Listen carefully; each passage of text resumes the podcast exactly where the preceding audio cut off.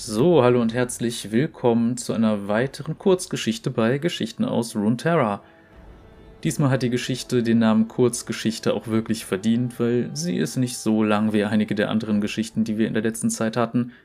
Und ehrlich gesagt, zum Jahresende finde ich das dann auch ganz entspannt. Deshalb auch schon mal einen guten Rutsch, falls ihr es direkt am Release-Tag hört und ansonsten frohes Neues.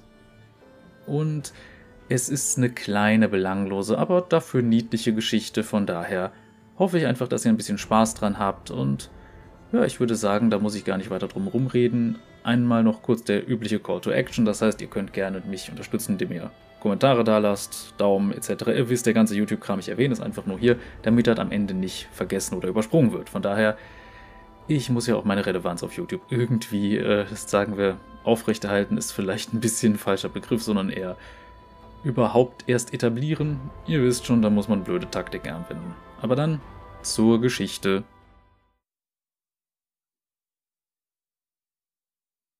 Schneetag von Michael Luo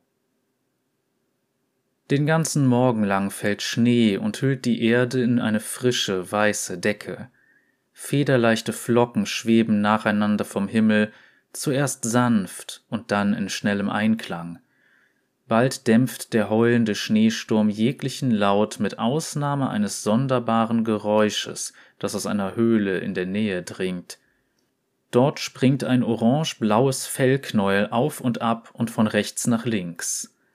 Nar läuft geschäftig umher und ist nicht gut auf die Welt zu sprechen. In seinem Unterschlupf aus Fels und Stein hat er im Schnee gemalt, doch nichts gelingt, wie er sich das vorstellt. Der junge Jordel hält einen Knochenbumerang, der fast so groß ist wie sein Oberkörper, in der Hand und stößt einen Fluch gegen den Boden aus. Shabanyafa, sagt Nar. Das kann zwei Dinge bedeuten. Entweder hält er den Schnee nicht für sehr kooperativ, oder er möchte etwas Milch. Das kann niemand so genau sagen. Mit einem Sprung und einem Hüpfer rollt Nar von einer unfertigen Zeichnung zur nächsten – alle stellen ähnliche Szenen dar. Eine Gruppe sorgloser Jordel lebt glücklich unter den Stämmen des frostigen Nordens. Manchmal überragen wilde Tiere seine Artgenossen um einen Kopf, und manchmal türmt Nah selbst über allen anderen. Diese kleinen Unterschiede machen ihm nichts aus.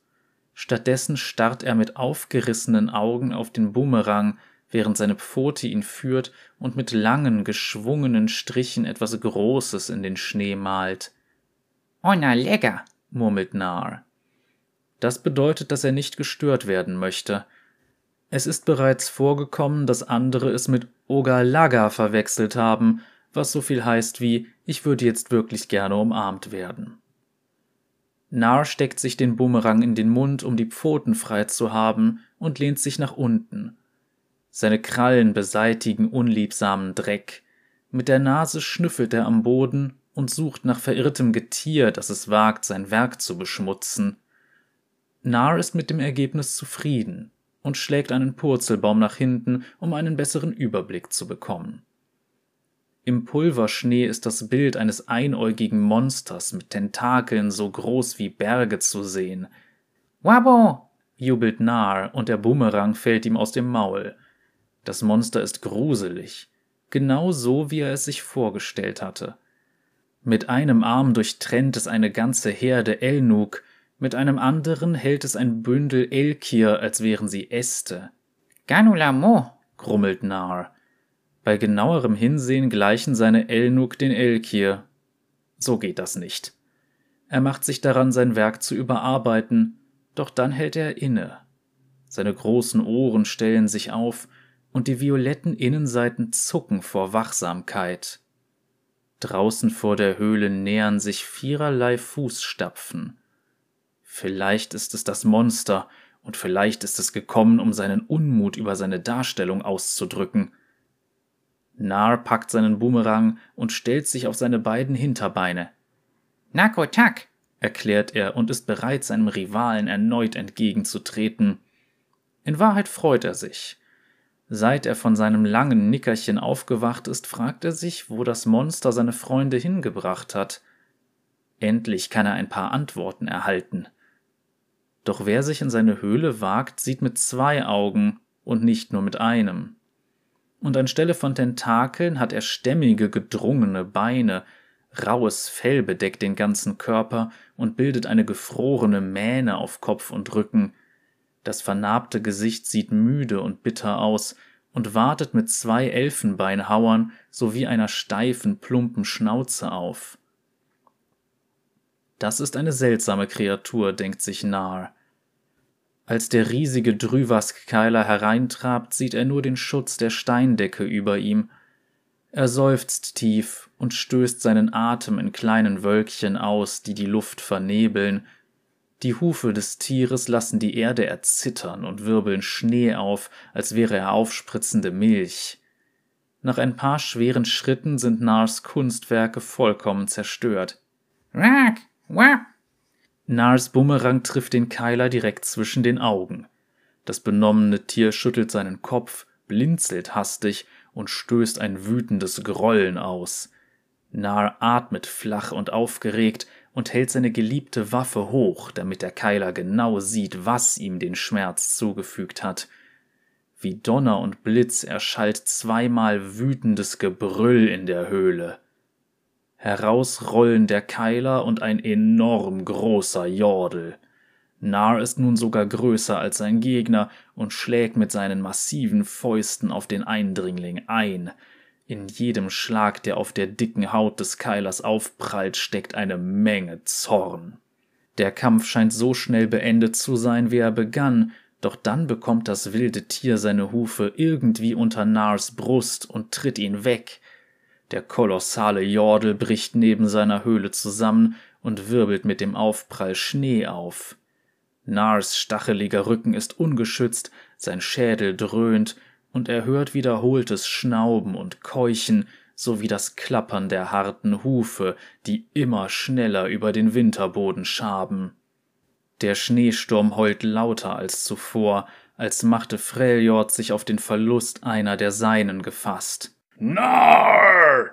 brüllt der massige Jordel und springt aus der Bahn des Keilers. Blitzschnell lässt er seine massiven Arme gegen das Hinterteil des Tieres krachen und schleudert es nach vorne gegen die felsige Wand des Höhleneingangs. Ein gedämpftes Kreischen dringt durch den Wind. Gefrorene Steine stürzen auf den Keiler, der jetzt still daliegt.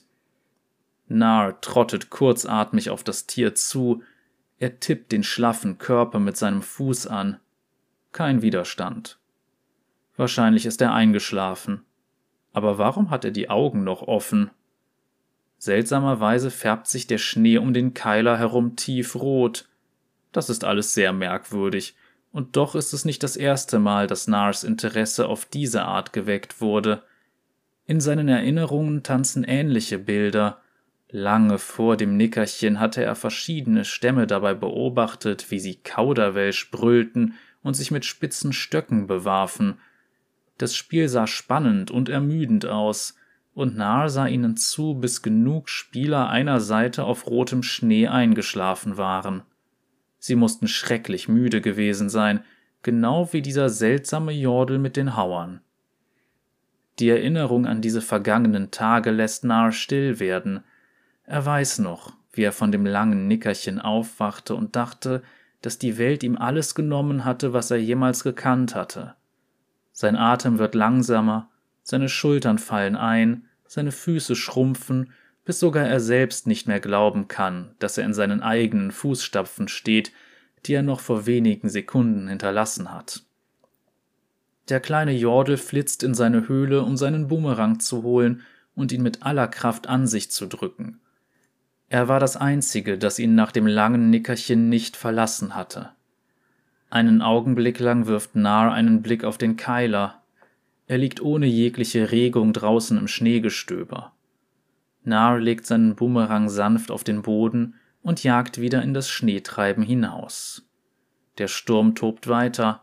Nar stört das nicht weiter, aber die schlummernde Kreatur vielleicht schon. Mit seinen kleinen Pfoten sammelt er so viel Schnee, wie er kann, und platziert ihn vorsichtig auf dem Keiler. Immerhin schläft er und braucht eine Decke. Gut, das Ende ist natürlich ein bisschen makaber, aber sind wir mal ehrlich, Nar ist halt auch wirklich ein unschuldiges Kind, wenn wir ihn so betrachten. Von daher, ich glaube, damit kann man dann schon mal ähm, so ein bisschen ein Auge zudrücken im Vergleich zu anderen, die eben nicht wirklich äh, dieses Unverständnis dafür hätten, wenn Leute sterben. Aber es ist interessant. Ich finde nur, es unterstreicht auch wieder so eine Sache, nämlich dass Nar einfach kein Charakter ist, der in irgendwelchen Geschichten gut vorkommen kann und momentan noch sehr alleine dasteht und deshalb selbst in so einer Kurzgeschichte, die explizit für ihn gemacht wurde, einfach nur, naja, so ein bisschen herumtollt, aber komplett für sich ist. Ich finde es ein bisschen schade, weil ich würde mir durchaus wünschen, dass Nar irgendwann mal auch auf einen anderen Charakter trifft und da vielleicht mal was macht, weil selbst in seiner Color Story, das war ja ursprünglich mal Rengar und jetzt ist das auch nicht so ganz klar, wer das ist, dieser Jäger, aber ist ja jetzt auch nicht so wichtig. Es ist jetzt einfach nur eine kleine, nette Geschichte zum Jahresabschluss. Ich bin auch ehrlich gesagt froh, dass ich jetzt zwischen Weihnachten und Neujahr nicht wer weiß wie viel noch aufnehmen muss, sondern dass man ein bisschen ruhiger angehen lassen kann. Keine Sorge, es wird dann demnächst entsprechend wieder ein bisschen, sagen wir mal, längere Geschichten geben, und es wird auch noch ein bisschen weitergehen mit den Charakteren und mal schauen, wer denn jetzt eigentlich so als nächstes dran ist. Also, so wie es aussieht, wird es vermutlich Niederlie, aber genaues kann man natürlich noch nicht sagen, bevor die Abstimmung nicht durch ist. Von daher, ich werde mich da wahrscheinlich dann Neujahr dran setzen.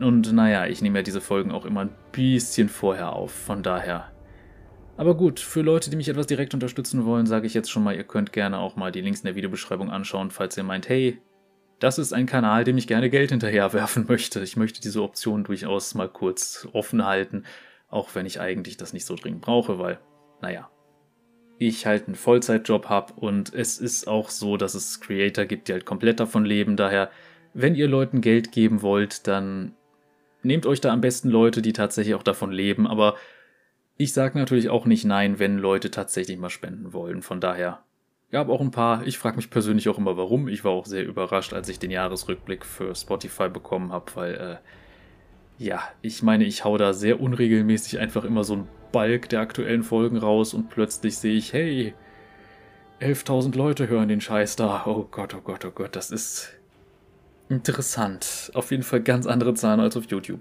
Ein bisschen schade, weil ich hätte die Leute gerne auf YouTube, aber ist jetzt auch egal. Wir sehen uns beim nächsten Mal wieder. Habt einen guten Rutsch, wie gesagt. Oder frohes Neues, falls ihr das im neuen Jahr hört, was wahrscheinlich wahrscheinlicher ist. Und ja, nächstes Mal geht es dann vermutlich mit Niederli weiter. Und darauf folgt dann übrigens eine Geschichte, auf die ich mich schon sehr freue, weil wir hatten ja letztens Sejuani, deshalb gibt es nun auch die Geschichte Stille für die Verdammten. Und ja, ich freue mich sehr drauf, weil diese Geschichte doch wieder ein bisschen düsteres und ich habe ja auch eine Schwäche fürs Makabere. Ansonsten gibt es natürlich auch die Möglichkeit, äh, andere Sachen auf meinem Kanal zu schauen, das heißt meine mehr oder minder unregelmäßigen Gaming-Streams und meine DD-Streams, die einmal die Woche kommen. Und ich freue mich schon sehr auf nächste Woche, wenn es dann wieder weitergeht, auch mit Curse of Strahd, was wir die letzten Wochen zum Glück jedes Mal machen konnten. Wir machen das ja ein bisschen abhängig davon, wie der Terminplan eines unserer Spieler aussieht. Schaut da vielleicht einfach mal rein, weil D&D macht echt Spaß. Von daher, bis zum nächsten Mal, Leute. Macht's gut. Cheerio.